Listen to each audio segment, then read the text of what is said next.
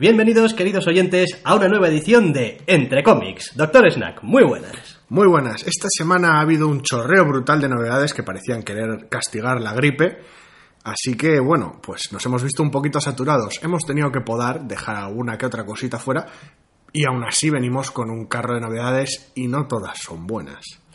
No, bueno, alguna habrá, supongo, pero vaya.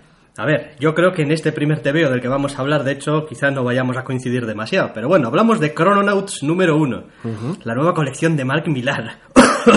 y me voy a tener que disculpar esta tos infame que tengo desde hace casi una semana. Pero bueno, Mark Millar y Son Murphy para Image, nueva colección, con todo el bombo que os podéis imaginar de un nuevo TVO de Mark Millar. Esto lo va a romper, esto lo va a petar, mirad cómo dibuja Son Murphy, mirad estas páginas de previa, miradme, soy Mark Millar, etcétera, etcétera. Y bueno, pues básicamente parece un TVO sobre unos eh, viajeros en el tiempo otra vez.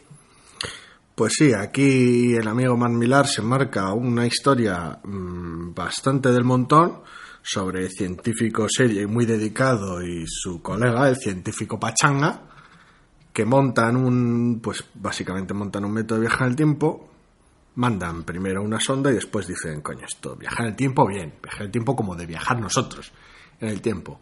Y pues para que el cómic tenga algo de chicha, pues evidentemente hay cosas que no salen como debieran.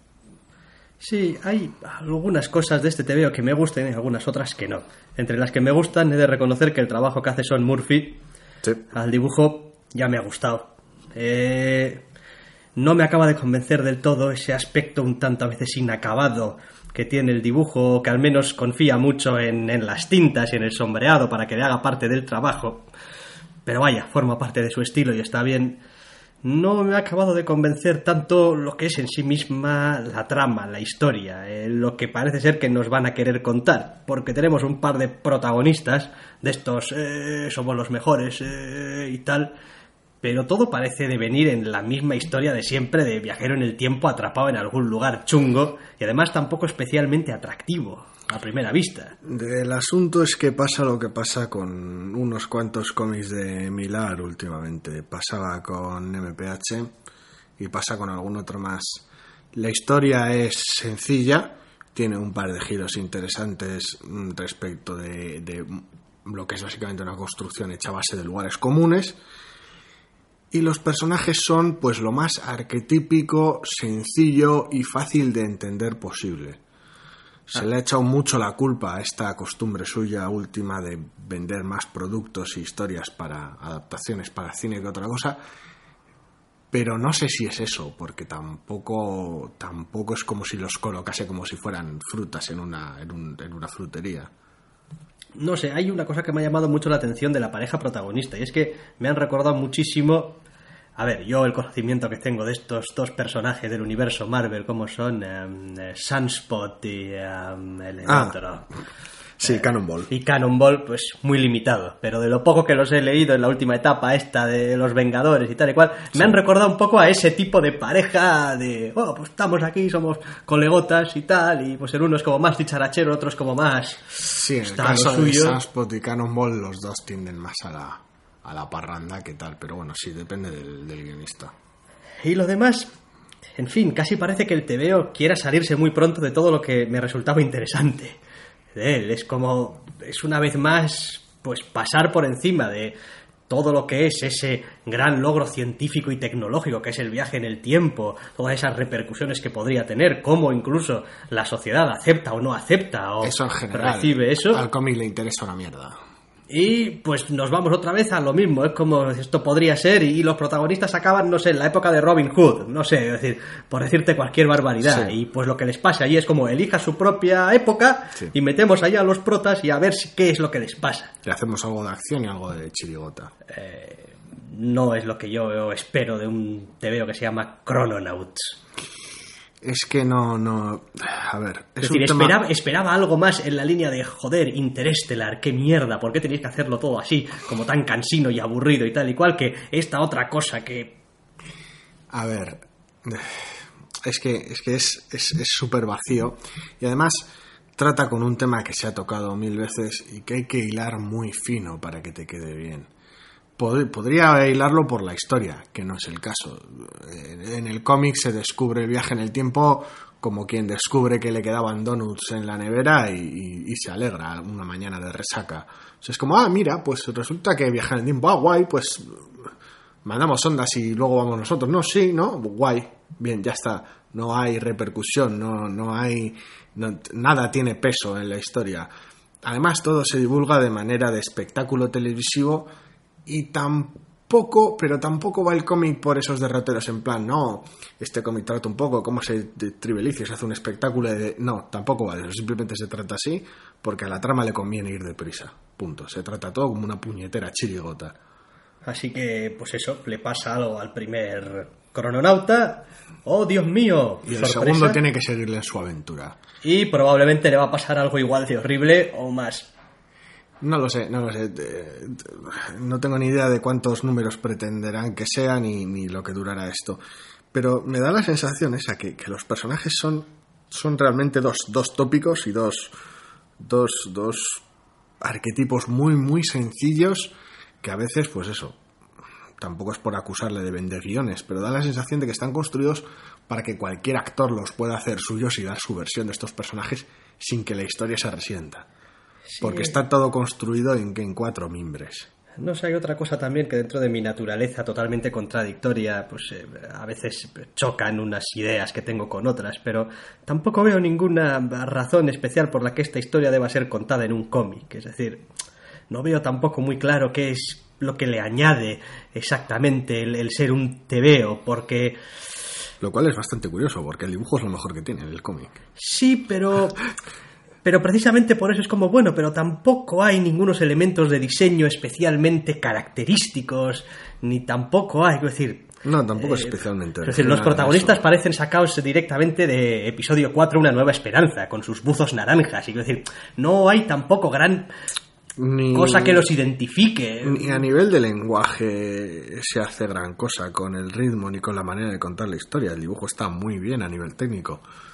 Pero es solo eso. Es básicamente es un, es un ejercicio de músculo en ocasiones, más que otra cosa. Es como, mira, está muy bien dibujado. Vale, bien. ¿Y qué es- me estás contando? Nada en absoluto.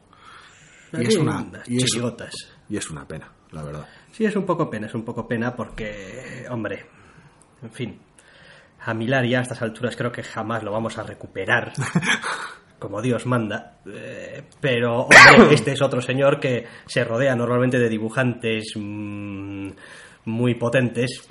Y, hombre, pues, Bueno, tuvimos eh, Starlight, Starlight, Starlight, sí, no estaba mal, no estaba mal. así que bueno, de vez en cuando En fin, Crononautas, Crononauts número uno, Mark Millar, Sean Murphy, otra colección para Image. Pff, Iván, Y van esperaos, porque tenemos unas cuantas esta semana también. Como por ejemplo, este siguiente número del que vamos a hablar, Invisible Republic número 1. pues sí, también para Image. Escrito a la limón por Corina Beco y Gabriel Hartman, el cual también dibuja. En esta historia que básicamente parece ser como de... reconstrucción periodística de cómo se fue a la mierda una especie de colonia espacial o algo así. Mm, Sí, sí, así resumido igual suena un tanto espartano, pero bueno, es un cómic de ciencia ficción, bien, situado, pues eso, en un futuro bastante alejado, de hecho marca el año 2843, tampoco tiene ninguna significación. No, a mí, a mí no me importa, es decir, no creo que esté vivo, ¿eh? Para esa- No, quiero decir, donde pues ha habido alguna rebelión, alguna revuelta, algún problema político en, en- en- en un planeta donde vive la humanidad fuera de la Tierra y básicamente se dedica a contar a modo de flashback gracias a pues eso, la intervención de un no sé si aguerrido periodista, pero sí al menos de culo inquieto, Bueno, dejémoslo en al menos un periodista de verdad, no un tío que va allí y se siente y dice, bueno, esto, esto, esto está muy ya hemos hecho la crónica de- Aquí ya... Entonces es, es gracioso porque de, de- pues de alguna manera cómo, cómo comenzó todo, no ya el, el derrocar este, este, este- esta forma de gobierno, sea cual sea, tampoco se entra en demasiados detalles, aunque hace alusiones a ser una tiranía en general, de cómo empezó el propio gobierno.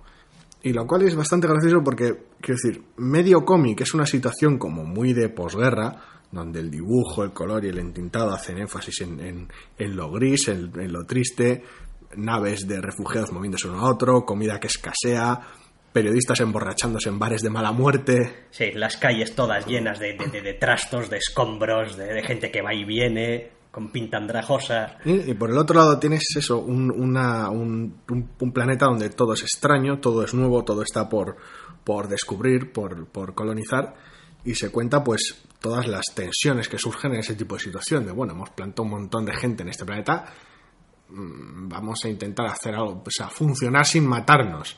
Y bueno, pues ya sabéis cómo somos los humanos, quiero decir. Lo de funcionar lo llevamos bastante bien, lo de sin matarnos bastante mal. Es decir, el propio cómic se spoilea a sí mismo con su, bueno, pues esto dio resultado en una tiranía que es- acabó por caer. Es como, Sí. bien, bien número uno, bien. Entonces, la verdad es que las dos historias me han interesado, aunque la verdad es que el periodista está, es más, más vehicular que otra cosa. Sí, Y, y la verdad es que no tanto por el truco narrativo que utiliza para montar el, el flashback, sino por los propios personajes en sí mismos, la verdad es que me parece realmente interesante, uno de los, uno de los cómics destacados de la semana. Sí, a mí me ha gustado también. Me ha parecido que, hombre, es verdad lo que tú dices, que el personaje del periodista está ahí sobre todo para venderte la moto, Sí. para introducirte en la historia, para darte un poquito los, los cómo y los porqués. Pero en general lo hace con bastante buena maña. Lo hace, lo hace muy, muy bien. Y después todo lo que es la, la- la ambientación, el, el- el aspecto visual, la sensación que te deja de, pues eso, de, de que esto está realmente venido abajo. Sí. Y esos flashbacks donde en cierto modo se te promete en parte la historia, pues dices tú, bueno, oye, aquí quizá tengo una historia con un principio y un final. Parece que el- al final ya ha llegado tarde, de hecho, Sí. Pero, eh, aquí hubo algo, hubo, hubo personajes y parecen interesantes y no parecen tampoco el tipo de personaje que uno asociaría directamente, pues esto, pues no sé si piensas en un eh, dictador o en un no sé qué, y dices "Oh, pues igual algún militar, igual algún no sé qué, no parece tampoco. Hay ciertos, hay ciertos giros bastante, bastante interesantes en todo ello. El asunto está en, en- en una de las cosas que más me ha gustado al margen de los giros y la historia que quiere contar es la estética. Quiero decir, el cómic arranca, incluso dándote hasta la fecha, ese 2843, situándolo todo muy lejano, pero al mismo tiempo tiene una, tiene una querencia enorme por la ciencia ficción sucia. Las naves son enormes, toscas, oscuras, llenas de metal, de imperfecciones. Las calles en esta situación de, de posguerra está todo hecho mierda y como has dicho tú, lleno de escombros. Y además toda la estética en general, eh, pósters eh, políticos y demás, tiene, tiene todo ese aire de Europa del Este, no tan este a veces, más este en otras ocasiones. Uno lo puede situar donde quiera y es como, no sé, Sí,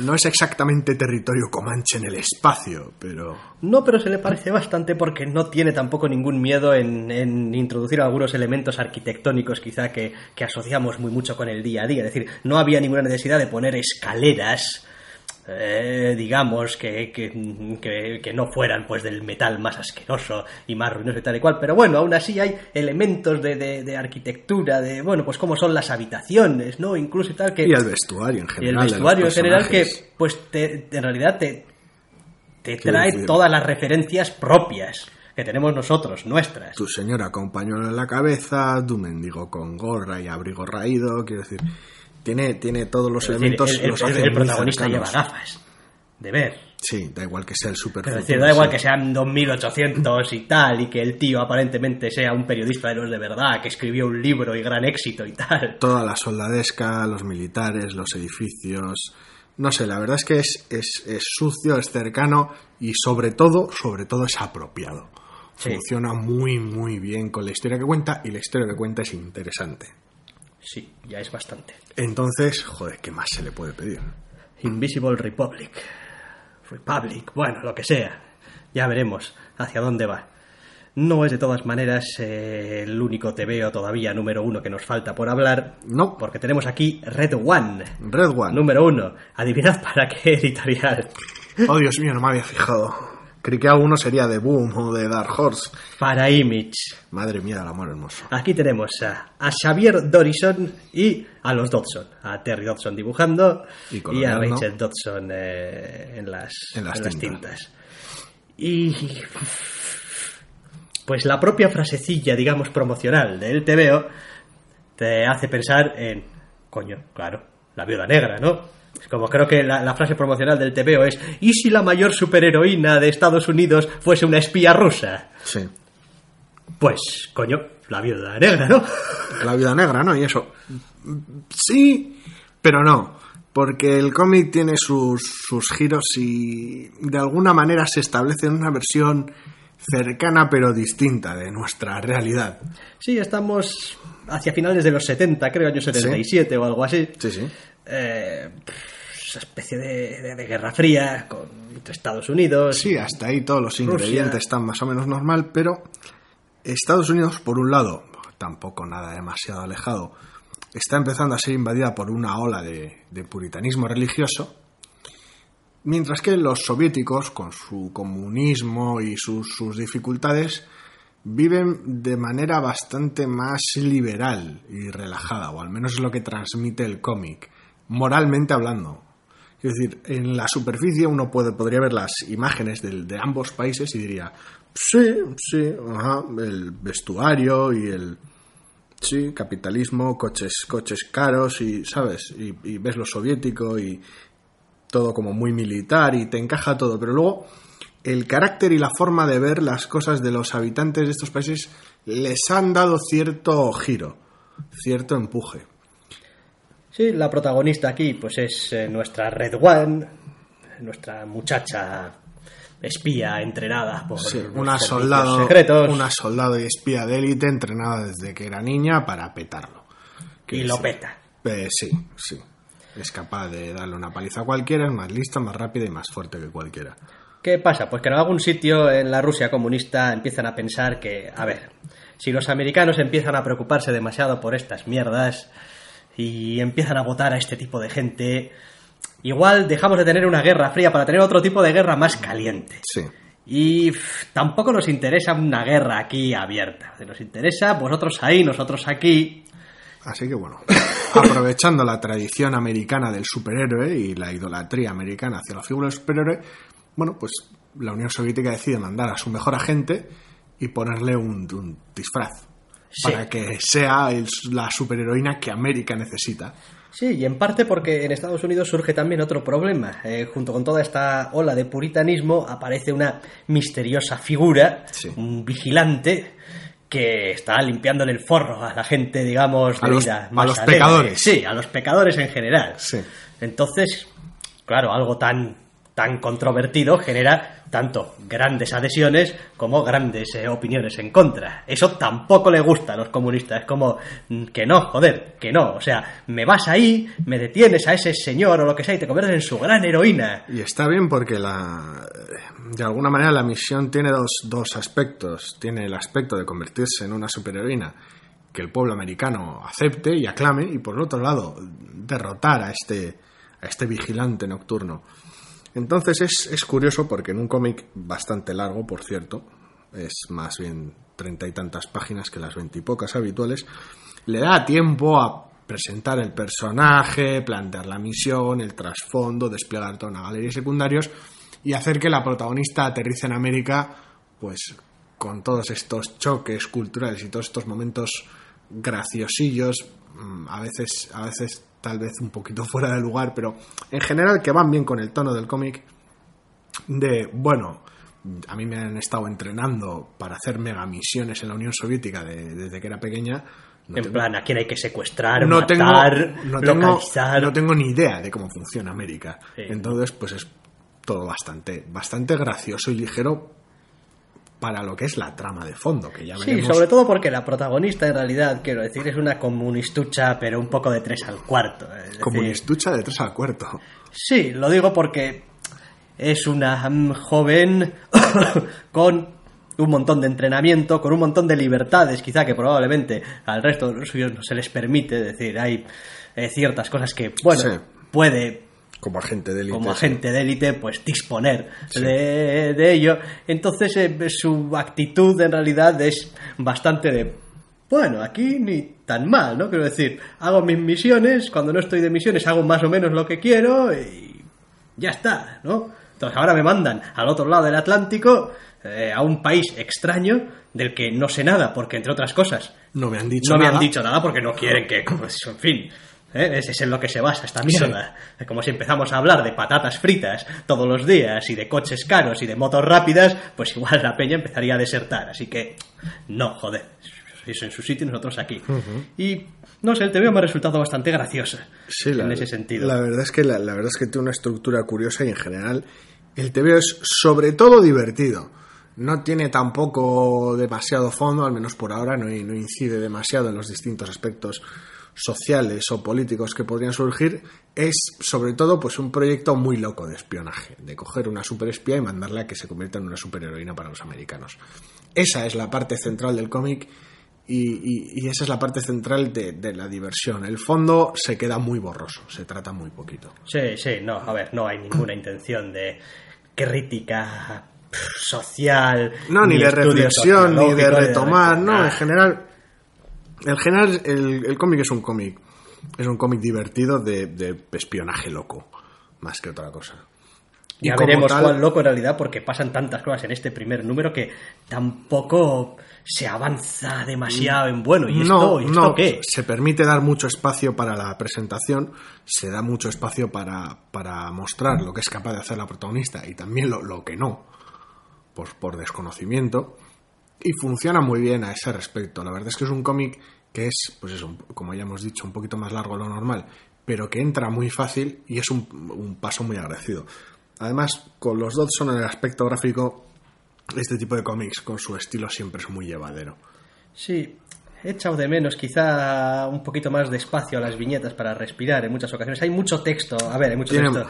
Hay, hay mucha información en este TVO, ¿eh? Hablan, hablan mucho, se da mucha información. Sobre todo hay mucho diálogo.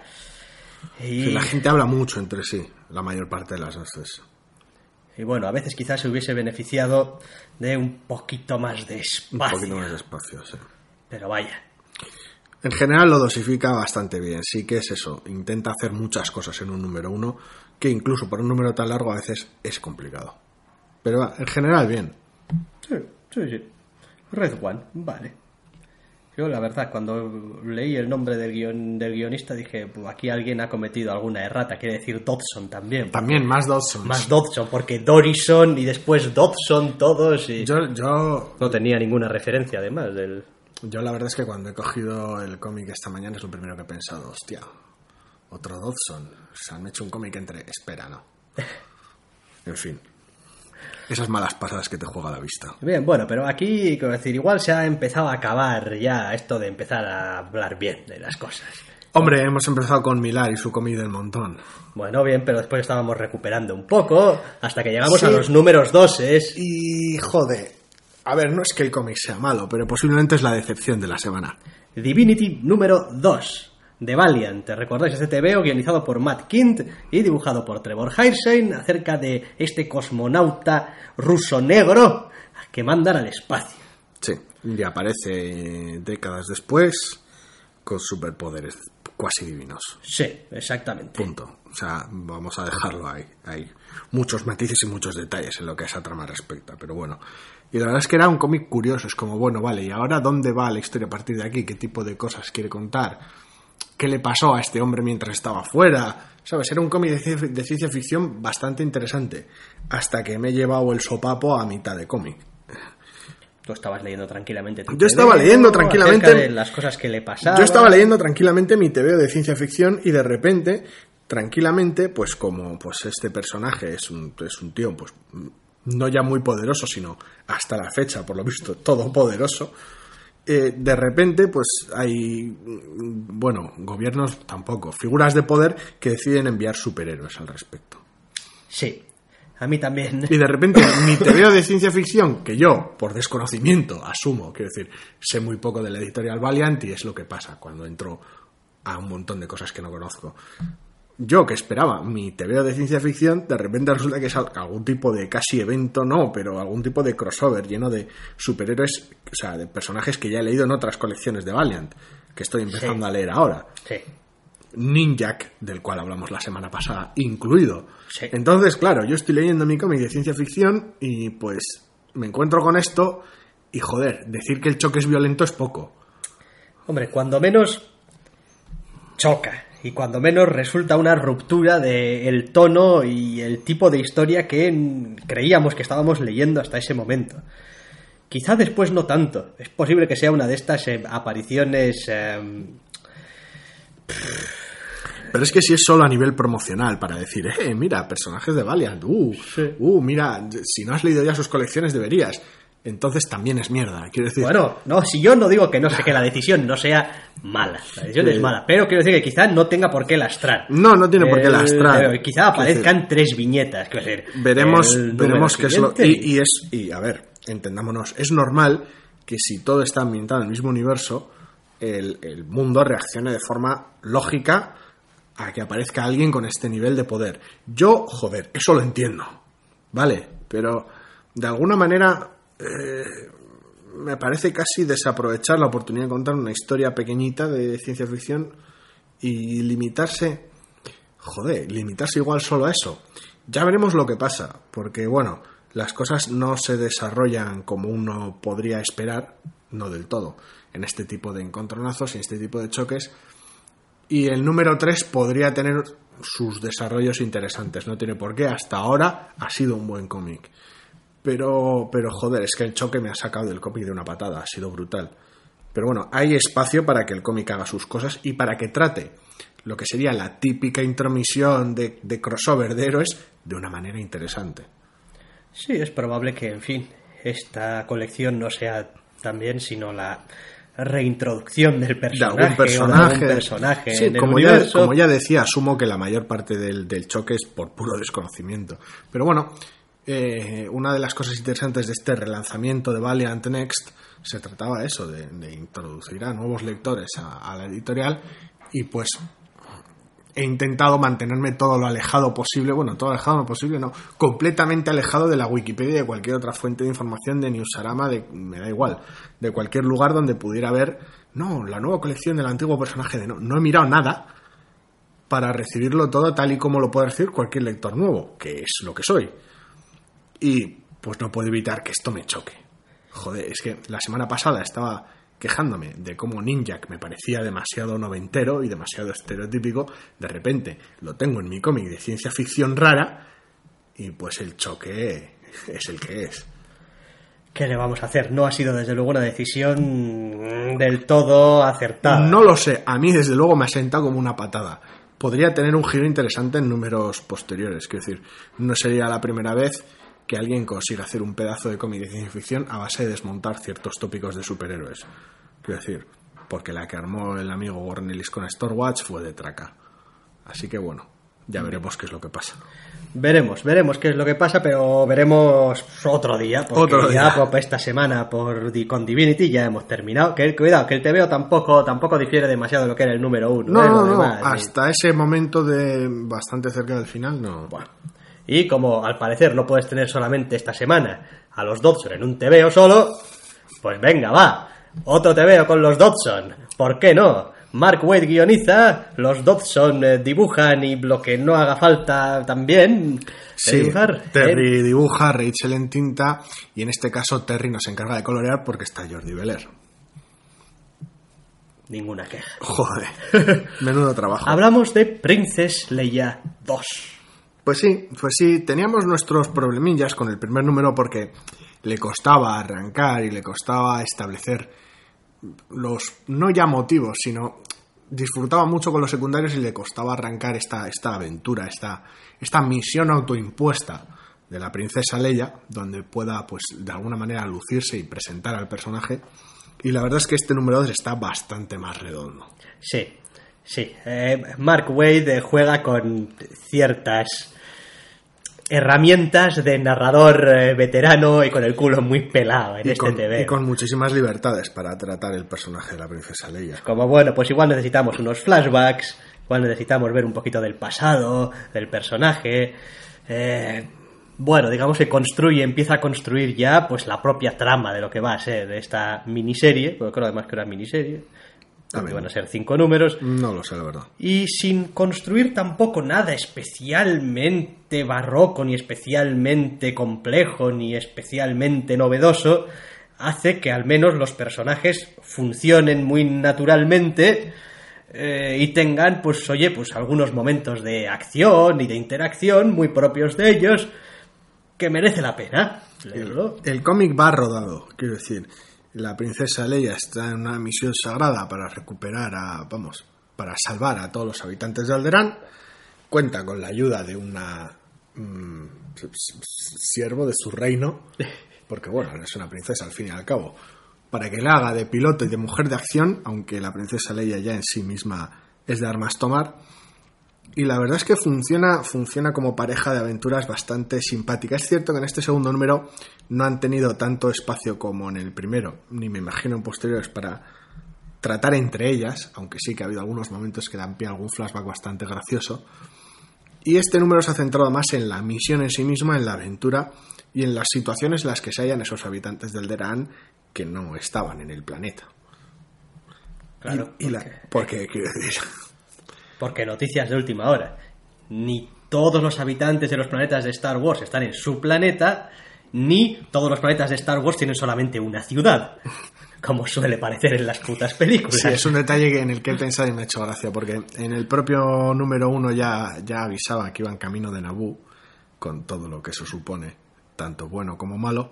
Y en este, en este segundo número es sorprendente, sorprendente porque aquí el equipo creativo ha sido bastante puñetero porque los pocos boom que salen salen de fondo y apenas.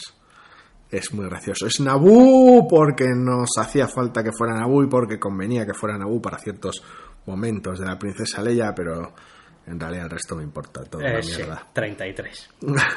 y la verdad es que está muy muy bien orquestado el cómic. Es, es una pequeña aventura de acción muy muy buena, muy, muy condensada en torno a tres personajes porque está R2 y R2 lo peta. Es lo que hace R2. Sigue, Salvar películas. sí, sigue presentando personajes nuevos y plantea muy bien la aventura, la propia misión con su punto de drama de fondo, como no, y toda la acción que rodea a, joder, hacer tus rescates raros. Muy, muy bien, muy, muy divertido. Sí, me han gustado especialmente los flashbacks. Ah, el flashback con, con, con Mini Leia está muy Sí. bien. Todo ese tipo de, de mini leyes. Sí, porque además tenemos al bueno de, de Organa y joder. Siempre mola, sobre todo en, en forma de cómic, es como es un tío como muy simpático. Ya, ya. Cortesía de los Dodson es un tío majo y tal. yo entiendo, quiero decir, el pobre Jimmy Smith trabajó con el material que tuvo. El material que tuvo fue horrendo. es como, me dieron el papel, ¿quieres, quieres hacer de, De Bail Organa. de Bail. Organa? Sí, joder, claro, ¿qué quiero hacer? ¿Qué es lo que haré? Pues mira, Pues en- la, la mierda. En esta escena dirás, no sabemos por qué, empezando con desgraciadamente, las negociaciones aún no han acabado, no sabemos por qué desgraciadamente, pero es la frase que te hemos dado, y después pondrás cara de estar cheposo triste mientras las naves despegan porque va a empezar la guerra y harás así en la mesa. ah, como, Te pondrás triste. Te pondrás triste. Bueno, y har- haré algo más. No, no. Sí, más o menos. La verdad es que prestar su cara al personaje mola un montón porque hemos podido disfrutar de versiones que estaban bien del personaje, no ya en este cómic, en Star Wars Rebels, en Clone Eh, Wars. Clone Wars, sí, no, la verdad es que está bien, el, el personaje mola un montón. Lo que pasa es que, pues en fin, tuvo el recorrido que tuvo, el pobre. ¿Qué se le va a hacer? Es lo que hay. Ay, ¿vamos a ir acabando o qué? Pues sí, vamos con el último número 2 de la semana, que ha habido unos cuantos más, ¿eh? pero han sido igual un poquito más reguleros, entonces lo vamos a dejar de lado.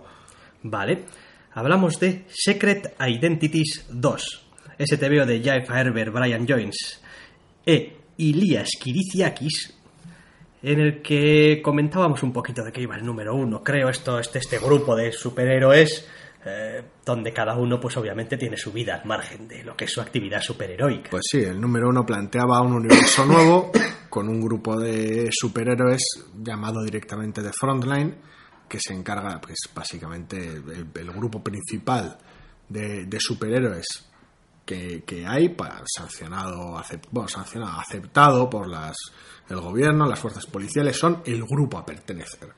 ¿Sabes?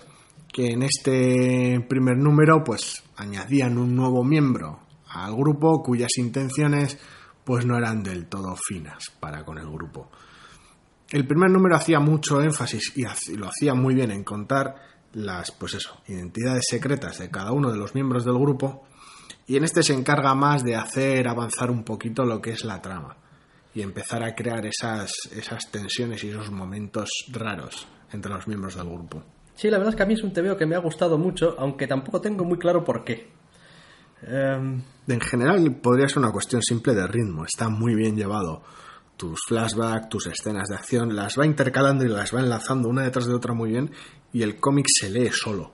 sí, la verdad es que se lee muy fácil, es, es muy bonito de ver también, sin ser ninguna cosa de, de estas eh, hiperrealistas, ni súper detallista, ni nada. Está muy bien, está en, en su punto. De hecho, el que no sea súper detallista es lo que ayuda también a veces a que Aligerarlo. aligerarlo un poco. Y pues tenemos después este asunto de qué pasa con este superhéroe nuevo. Carne, pescado, sube, baja. Y el resto del grupo cómo se lo toma. Se lo toman bien, mal. Es verdad que hay una cosa que para mi gusto se deja un poco de lado en el TVO. Y es que a la hora de contar en el número uno un poco de dónde venían y a dónde iban, en sus identidades secretas, todos estos personajes, bueno, eh, había algunas eh, vidas, digamos, un poco más interesantes quizá que otras, y en algunas Sí. se, abrían incluso algunas incógnitas, no del todo, en fin, decir, oye, aquí qué está pasando, ¿no? Sí. El TV, obviamente, en este número 2 no tiene tiempo para todo. No. Entonces eh, se centra más en, bueno, pues sí, ahora sí que hemos aceptado y tal a este otro superhéroe y funcionamos más o menos así y somos gente más o menos buena, somos superhéroes y ahora qué. ¿Y ahora qué? Y la verdad Creo es que nos dan también un poquito de, de origen respecto a este nuevo integrante Sí. del grupo. Pero yo una de las cosas que encuentro más fascinantes de este número 2, porque el primero me gustó mucho, pero este número 2, habiéndome gustado un poquito menos, tal vez porque falta la novedad incluso, una de las cosas que más me ha sorprendido es lo fácil que se lee y el ritmo que tiene para lo increíblemente denso que es. Me explico. El cómic arranca con un flashback de este personaje nuevo. No voy a entrar en detalles de la trama, no importa. Sigue una escena de acción de estas de uso diario, de bueno, y esta semana a quién han salvado este grupo de héroes, de quién. Se monta su escena de acción, sigue dando explicaciones. Tiene derecho a, a tensiones dentro de entre los personajes del grupo y vidas privadas. Tiene derecho a esas pequeñas misiones secundarias que realizan unos pocos de los miembros del grupo. Tiene derecho a que esas misiones sean de alguna manera personales para miembros del grupo, relaciones entre, entre los distintos miembros, incluso problemas no, pero incluso detalles curiosos sobre el cuartel general de, de- de dicho grupo. Quiero decir, el cómic cuenta muchísimo, termina con un cliffhanger interesante y muy propio de lo que se espera de uno de los personajes del grupo, Batman. y quiero decir, la verdad es que es, es un cómic que está muy bien llevado. Y con toda la información que tiene y todo lo que cuenta, se me hace increíble lo ligero que resulta. Hace otra cosa también muy bien el TVO, entre el diseño de los personajes y cómo nos lo cuenta, Y el número uno que hizo. Y el número uno, sí, sí, sí, por eso digo, de que hace muy bien el TVO, me refiero oh, Sí, sí, en general. Vaya, estos dos números, a mí me quedan muy poquitas dudas, por no decir ninguna, de, coño, ¿quiénes son los personajes? Me puede fallar porque llevo dos números, pues cómo coño se llama el tío, ¿no? Pero en cuanto a más o menos qué poderes tiene, qué habilidades, El carácter, el carácter y tal y cual, y a la hora de identificarlos dentro del grupo, digamos, pues como Sí, no tengo el, el- ningún el problema. papel que juega, la manera de ser, los Como, problemas que pues, podrían el líder, gracioso, el... Lo único que eh, de alguna manera no sabes de los personajes y de algunos, bueno, de algunos sí que se empieza a saber y de otros se intuye son todas esas secretos que guardan, esos, esas, todos esos problemas a los que se esos trapos sucios que se que, que tienen, que han de tener y que podrían ser explotados. De algunos se sabe, el, el número uno de hecho dejaba claro, alguno que otro, de otros no, y posiblemente es la única incógnita y la única sorpresa que entre comillas, aparte de su desarrollo, se guarda el cómic, porque a los personajes has leído dos números de ellos y los conoces como si fueran de toda la vida. Y eso es un trabajo acojonante. Secret Identities. Me hace gracia también por el concepto de que todo lo que hemos visto, prácticamente todo lo que hemos visto de los personajes es su identidad superheroica, entonces sus identidades secretas. O sea, en el TVO, en cierto modo, a mí me da que pensar de que donde está aquí el meollo de la cuestión está en sus Sí. identidades civiles. Sí. Algo hay en sus identidades Tuvimos, civiles, algo pasa. Tuvimos sus momentos en el primer número para ver, para ver de qué pie cojeaban. Y da además, a mí me da a entender también un poco como que el, el- el riesgo, el peligro, la amenaza para estos héroes Ese- son, son ellos. son ellos, no son, sus, externa. son sus mierdas Son sus- privadas. eso es, es- son sus putas mierdas. Porque lo demás, joder, son los héroes que salvan al mundo un día sí y otro también. Es decir, nadie tiene nada en contra suyo y además nadie les va a vencer, nadie les ha vencido. Son el grupo que lo peta. O sea, es como, hola, eh, somos la Liga de la Justicia de América. Es decir, ponte a la cola para ser apalizado. Es decir, porque no tienes otro resultado si te enfrentas a nosotros. Vas a ser Lo que apalizado. va a pasar es que nos autodestruyamos. Entonces es, es interesante. Ya veremos por dónde tira el cómic, pero la verdad es que son han sido dos hasta la fecha dos números muy muy buenos y cada uno a su manera. Muy bien. Sí, estoy gratamente sorprendido con este Secret Identities y en realidad con esto lo vamos a dejar. Ya, porque Pues sí, decíamos, ha habido algunos otros números uno, algunos otros números dos. Mejor terminar a lo grande, porque en general el resto de números han sido continuistas. Con el primero tampoco hace falta entrar en detalles. El número 2 de Silk difiere mucho del 1, el número 2 de. O sea, difiere muy poquito del 1, el número 2 de Millennium también. Entonces, tampoco hace falta enredarse con, con más comentarios. Además, cuanto más hable, más voy a toser, peor Sí. se me va a poner la garganta, me voy a poner más del hígado y vosotros vais a poner más del hígado también. Así que lo dejamos aquí, como suele decirse, limpito, aseadito y si así lo deseáis volveremos a escucharnos la semana que viene. Hasta la semana que viene.